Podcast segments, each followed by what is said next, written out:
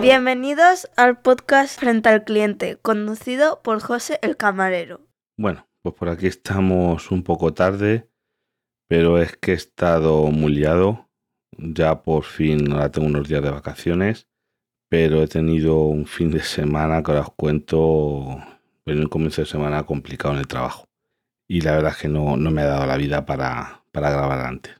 Primero os quería contar mi experiencia en la Spot Night, eh, que fueron, bueno, uno de los eventos pues, se celebró el pasado viernes día 3 y pues fui y además me hizo, me hizo el favor, el, honor de acompañarme Papá Friki, que le invité porque yo tenía, yo había comprado primero una entrada individual, pero como vi que se estaba vendiendo mucho dije, me voy a comprar el abono. Entonces me compré una entrada individual y el abono. Y dije, bueno, a ver quién me puede acompañar. Y bueno, Papá Friki se ofreció el hombre a, acompañarme. Y, vamos, eh, pues nada, me fui para allá. Tuve algunos problemillas por el camino, porque la verdad es que yo a Madrid, bueno, fui a JPod, hacía que no iba a Madrid desde antes de la pandemia. Mira que vivo a 50 kilómetros de Madrid, de lo que es el centro, vamos, de Madrid. Y no, pero no, no es que me gusta. A mí las ciudades no, no es una cosa que me atraiga mucho. Eh, bueno, entonces fui para allá. En él, bueno, él había llegado antes que yo, porque yo a que salí con tiempo, porque el GPS me ponía que 40 minutos, pero tardé una hora y 20 casi en llegar por culpa del, de un accidente por el camino a un alcance, pero ya sabéis, se corta un carril, se, vamos, según el GPS, había por lo menos 20 kilómetros de atasco, para que os hagáis una idea. Pero bueno, llegamos allí, tuvimos la suerte de aparcar prácticamente en la puerta. Eso sí, eh, vamos, una experiencia lo de las máquinas estas de pago de Madrid, porque estas van con la matrícula. Yo, que, yo creo que la segunda vez que aparco y bueno, que pago en, una, en un parking así de Madrid, hará un porrón de años. Sí que una vez pagué, no tenía ni este coche, tenía otro coche que fui, recuerdo que en esa ocasión, yo que fuimos al planetario, llevé a Sara al planetario a ver una, bueno, hacer una función que montan allí y tienen Y fue cuando vi que eso, que había que saberse la matrícula, que yo que soy muy malo para los números, y tienes que meter la matrícula, la maquinita esta del parking sabe qué clase de contaminación tiene tu coche, que el mío es la, la C, el verde, y sobre eso, y de la zona que tú le dices, que era esto, te calcula el recargo que tienes que pagar. Vamos, para poder aparcar el tiempo necesario, pues te lo cobra con un recargo. O sea, ya sabes, porque sabe la matrícula y con eso están, están todas conectadas a internet para saber cada coche el tipo de, de recargo que le tienen que poner. Porque claro, yo no tengo un híbrido, ni un eco, ni un cero, que sea lo ideal. Yo creo que los cero, no sé si los eco, pero los cero emisiones yo creo que incluso aparcan gratis.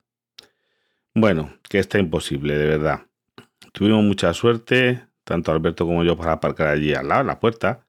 Y bueno, el, las Night pues se celebraban en un cine, el Metropol, eh, que es un cine con 70 butacas lleno a tope, porque eso estaba todo vendido. Ya os digo yo que si estéis interesados en acudir a algún evento de estos, mm, porque entre la gente que ya estamos abonada para todo el año y demás quedan muy poquitas entradas.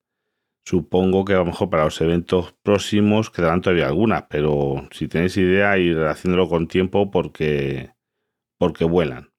Y la verdad es que fue una experiencia ver cómo grababan un podcast en directo, el de Nakatomi Radio, y vamos, me pasé muy bien. Luego tuvimos ahí una charla después en un bar al lado y estuvimos ahí, pues mm, me lo pasé bien. Estuvimos un ratito que se hizo muy ameno con gente, conocía bastante gente que conocía de, de oídas, pero no, no había tenido interacciones con ellos y me lo pasé bien, bueno, deseando que lleguen las próximas. Otro orden de cosas, os voy a contar una, anécdota que es una cosa que yo siempre he dicho, que hay que saber en la vida cuando uno, uno se equivoca. O sea, yo me equivoco todo el mundo se equivoca porque no hay nadie perfecto. Cuando uno se ha equivocado, oye, perdón, lo siento. Pero la gente no funciona así. La gente lo que hace es encima cabrearse. Os cuento la situación. Pues esto resulta que fue ese día, por la mañana, yo iba, estaba trabajando, claro, antes de trabajar por la mañana, y tenía que ir a unas instalaciones de, las que tenemos eh, y pasaba al lado de la gasolina que hay al lado. Y entonces oigo voces, ¿qué pasa? Y es, eh, os cuento cómo fue la historia. Eh, estaba un gasolinera, vende bombonas de butano y de propano. Y estaba pues un camión descargando las bombonas llenas y llevándose los cascos vacíos. Y el conductor de camión pues estaba increpando, llamándole la atención a una señora que estaba echando gasolina hablando con el móvil. Y diréis, bueno, no pasa tanto, ya sé que estamos es decir, está prohibido hablar con el móvil y la gasolinera mientras repostas, porque es un... No por eso, el hombre eso le tocaría un pie. El problema es que está pegado al camión. La señora, como está hablando con el móvil, empanada, pues estaba tirando la gasolina por fuera. O sea, en vez de echar la gasolina dentro del coche, la estaba echando por fuera. Y claro, yo dijo, ¿pero qué hace? Pues claro, y encima, en vez de decir, perdón, ay, perdón, lo siento, no sé qué, disculpe, no, no, no, que quien era para insultarla, que, no la esté insultando, o sea, que le está llamando atención a voces porque está usted derramando la gasolina, que es inflamable, que arde, que se puede incendiar. Yo estoy descargando aquí gas y usted a lo mejor le da igual su vida, pero el hombre del butano no le da igual a suya. Y bueno, una cosa bárbara que iba a llamar, digo, señora, que llevamos a las cámaras si quiere, tenemos cámaras aquí en la gasolinera, le decían este en las pistas era que usted está hablando con el móvil, que es ilegal, y la gasolina, la gasolina por fuera, que tuvieron que salir luego de cargo de la gasolinera, porque esto es autoservicio, que tuvieron que salir a echar, yo que sé, piolita, que es una especie de arena que absorbente que se usa para, precisamente cuando hay un derrame de hidrocarburos, eh, pues echarlo y poder que absorba y que no, sea peligroso. Pero en vez de pedir perdón, lo siento, es un error, disculpe, no, no, cabrear con una voz porque le hayan llamado la atención. Es una cosa, yo es que me recuerda los tiempos que vivimos cuando las mascarillas y teníamos que decirle a la gente que, tenía que entrar con mascarilla y eso. Bueno, bueno, bueno. Había gente que se ponía como locos. Digo, que aquello es mi trabajo, que yo solo tengo que decir que, que gracias que se ha terminado eso, que yo no quiero decir a nadie nada. A mí como si se la pica un pollo. Si es que me da igual. A mí que venga la gente como eso. Lo que pasa es que hay cosas que me obligan y los tenemos que hacer. Como yo que sé en mi trabajo, pues hay algunas normas eh, de admisión. Por ejemplo, ahora en invierno no va a pasar, pero en verano nos pasa. Y se tenemos que llamar a la, gente la atención. Por ejemplo, está prohibido entrar con el torso descubierto. Porque hay gente que entraba, ¿sabes? Hay gente que se venía en bañador. Y pues no estoy, hay la norma, el derecho de admisión, que es que tienes que llevar el torso cubierto. Entonces, pues le tienes que llamar la atención, oiga, no se puede usted venir aquí así sin camiseta. usted se pone una camiseta, una camisa, un, X, pero con el torso descubierto. Pues la gente se pone como loca, de verdad, que qué poca humildad, que cuando es como cuando uno haciendo una cosa de tráfico. Todos a veces nos equivocamos en, conduciendo, o a lo mejor no sabes en la calle, vas eh, mirando porque no sabes, o algo y te puedes equivocar, pues oye, te pitan a lo mejor pues pides perdón, no, no, al contrario. Ah, pues no, es que hay que ser un, yo que sé, un poquito humilde en la vida, ¿no? Que todos nos podemos equivocar y todos nos equivocamos, yo el primero, seguro, y el que esté libre de pecado que tire la primera piedra y estaríamos todos escalabrados, seguro os digo yo que esto es una cosa bárbara. Bueno, ahora otro tema. Es que tengo cuatro cositas, pero quiero ir rápido. El otro día me sorprendió, vamos, que se suelen dar pocos casos, pero me sorprendió salir una noticia que el mejor sitio de tortillas de Madrid eh, intoxica a 15 personas, eh, no sé qué, y incluso hay gente grave, grave porque había gente mayor y claro, una salmonelosis una persona sana, pues bueno, puede ser una semana mala, pero una persona que esté, vamos a llamar, tocada, la puede matar. No es una tontería, esto no es que me eche un arañazo aquí en la punta del dedo meñique, es una cosa Y todo es por el huevo, las tortillas. Y, aprovechando eso, el, justo después vino el...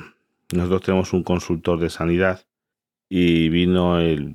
Después de esa noticia vino. Y yo, pues hablando con él, le dije, pero oye, pero no está prohibido hacer tortillas con huevo natural. Dijo, no, es recomendable hacer como las hacéis vosotros. Que nosotros hacemos, las usamos, vamos, que nosotros en el restaurante os digo cómo funciona la gente. Y hay gente que se cree que eso no es malo. que va? Es que es lo mejor. Yo me, da más garantías.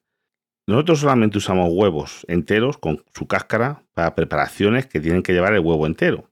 Por ejemplo, si tú pides un par de huevos fritos con, con chorizo, pues tienen que ser huevos fritos. Tienen que venir con su cáscara, romperla y freírlos y hacértelos. No sirve de otra manera. Pero para el resto de preparaciones, por ejemplo, las tortillas de patata que hacemos nosotros con patatas y naturales, no son congeladas ni nada, se usa huevo pasteurizado huevo pasteurizado, imaginaros, vienen bricks de litro, que cada brick yo creo que son 22 huevos, lo que te pone en el brick, y está pasteurizado. El huevo entero batido, no lleva nada más, no lleva conservante, no lleva nada, simplemente se pasteuriza. Tiene una vida útil corta, no os creáis que eso es como la leche que dura meses, no. El huevo este, yo creo que son desde la fabricación con mucho 15 días, una cosa así, o sea, desde el envasado 15 días. Y da mucha más seguridad porque ese huevo está analizado, no puede tener salmonela ni nada por el estilo. Porque en una tortilla de patata, si no llega a 70 grados, porque si tú pasas de 70 grados, en teoría es cuando ya eh, la salmonela la han matado, pero si está poco cuajada, como la ponen en ese sitio, que a muchísima gente le gusta la tortilla así mm, muy poquito cuajada, eh, si no está pasteurizado es peligroso. Que son cosas que de, seguridad que a mí me dan más garantías. Y ya digo, en los restaurantes, si se precian, lo suyo es para todas las preparaciones de huevo, usar huevo pasteurizado, no siendo para hacer unos huevos fritos que no queda otra. Tiene que estar el huevo con su clara y con sus cositas. Para eso no vale, pero igual que mayonesa, la mayonesa está, eso sí que os puedo asegurar, está prohibido hacer mayonesas caseras en cualquier tipo de establecimiento público, tipo restaurante, comedor o eso. Se tiene que usar sí o sí mayonesa industrial. Eso está totalmente prohibido. Nosotros hacemos ensaladilla, pero la mayonesa viene en cubos, o no viene en botes como de una casa, imaginaros, viene en cubos grandes. Cubos por lo menos que sean de 5 o 6 litros. De, de marcas conocidas, pero bueno, no voy a decir aquí marcas, pero bueno, de buenas marcas. Y esta especie está espectacular esa mayonesa, pero eh, no puedes hacer tu mayonesa casera. Está prohibido. Eso sí que os puedo decir que es súper ilegal. Y yo creía que estaba también prohibido hacer, por ejemplo, tortillas de patata con huevo batido, pero me lo dijo que no. No está prohibido, pero mira, luego pasan las cosas que pasan. Que eso es muy fácil con que haya un huevo que esté chungo y no se den cuenta. La que lías es, es gorda que puedes eh, matar a una persona, que las intoxicaciones alimentarias no son para tomarse a esa risa. Y por último, pues un poquito de la luz, como están acostumbrados, que tampoco quiero alargarme mucho. Os he cambiado un montón y, por ejemplo, Tolo, el camino geek, se ha cambiado, tuvo que hacer, no sé, bueno, le fue más o menos bien. Eh, me estáis preguntando mucho por, porque han salido ahora otras cosas nuevas, han salido en Gana Energía, ha salido han bajado, está empezando a bajar precios. Yo todavía confío en la conecta de Endesa. La potencia podía ser un poquito más baja, pero bueno, está ahí, ahí. Pero hay otras tarifas que dicen con el tope del gas incluido 16 céntimos, más pizca más o menos. Prefiero los 14 y medio de conecta de Endesa porque os digo, la última factura que ha llegado a mis manos de un compañero de trabajo de hace un par de días, que me la ha traído para que se le eche un vistazo, le han cobrado el tope del gas, que es la primera en la que le cobran el tope del gas que estaba con Repsol. Lo que pasa es que él tenía la tarifa Repsol de tres años y entonces él sigue pagando a 10 céntimos el kilovatio hora. Lo único que al pasar el primer año le han metido el tope del gas y le han puesto también lo del bono social, la financiación del bono social. Pero el tope del gas se lo han cobrado a 0,5 0,03, o sea, 3 milésimas de euro. O sea que necesita vamos a redondeando, porque era 3, algo, eh, cada 3 kilovatios le cobran un céntimo. Ha pagado de tope de gas 17 céntimos o 20 céntimos, una cosa así. O sea, una cosa despreciable. O sea que vamos a poner que el tope de gas es cero. Yo por eso de momento la conecta Endesa, los que me preguntáis. Ahora también, eh, estando algunos problemas, cuesta. Hay veces que hay gente que se tiene que meter cuatro veces el CUPS, em, cosas así, hasta que le consigue que se empiece a funcionar, pero luego ellos van bien. Ellos te mandan el contrato y demás. Igual hay gente como Alberto que no le mandaban la última hoja del contrato, pero vamos. Se llama Endesa Conecta Low Cost, es el nombre total de la tarifa. Y yo la verdad es que mm, todavía no me han cobrado ninguna factura, pero, pero vamos, no creo que haya ningún problema porque ya te digo, tengo otra gente que lleva ya tiempo y está facturando perfectamente a los precios acordados y ahora mismo yo para mí es lo mejor. Ya os digo, hay unas compras colectivas por ahí, pero tienes que dar los datos. Mm, no me gustan, no, no les doy mi seria aprobación, que a lo mejor son mejores, que a lo mejor eh, me puede decir, no, es que yo hago los cálculos y con esa mesa de 3 céntimos, 3 euros más barato al mes. No os digo que no, pero hay algunas empresas por ahí que esa compra colectiva que tienes que meter los datos no me termina de convencer, no me termina de gustar. Yo no lo recomendaría a ver cómo sale y a ver qué precios dan, pero es que viendo cómo están casi todas las compañías, los precios ahora mismo estamos en 15 céntimos.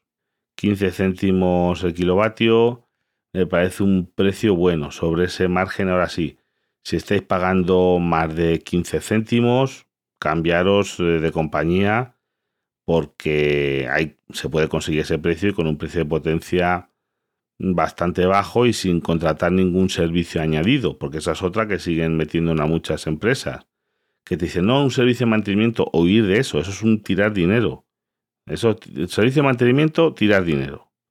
Es mejor precio, una potencia, un consumo y ya está. Yo no quiero nada más. Yo no necesito servicio de mantenimiento, ni garantía de no sé qué. Olvidaros de todo eso. Pues nada, ahora como estoy, ya os digo, unos días de vacaciones, a lo mejor meto algún podcast más. Si voy sacando un ratito para grabar, porque tengo unos cuantos temas por ahí aparcados que quiero ir tocando. Así que bueno, vamos a ver si vamos haciendo cortitos, pero más frecuentes. Hasta el próximo podcast. Os podéis poner en contacto con José en Telegram arroba frente al cliente, todo junto en Twitter arroba frente al cliente y en el email frente al cliente arroba gmail.com. José os agradece si compartieseis y le dais difusión.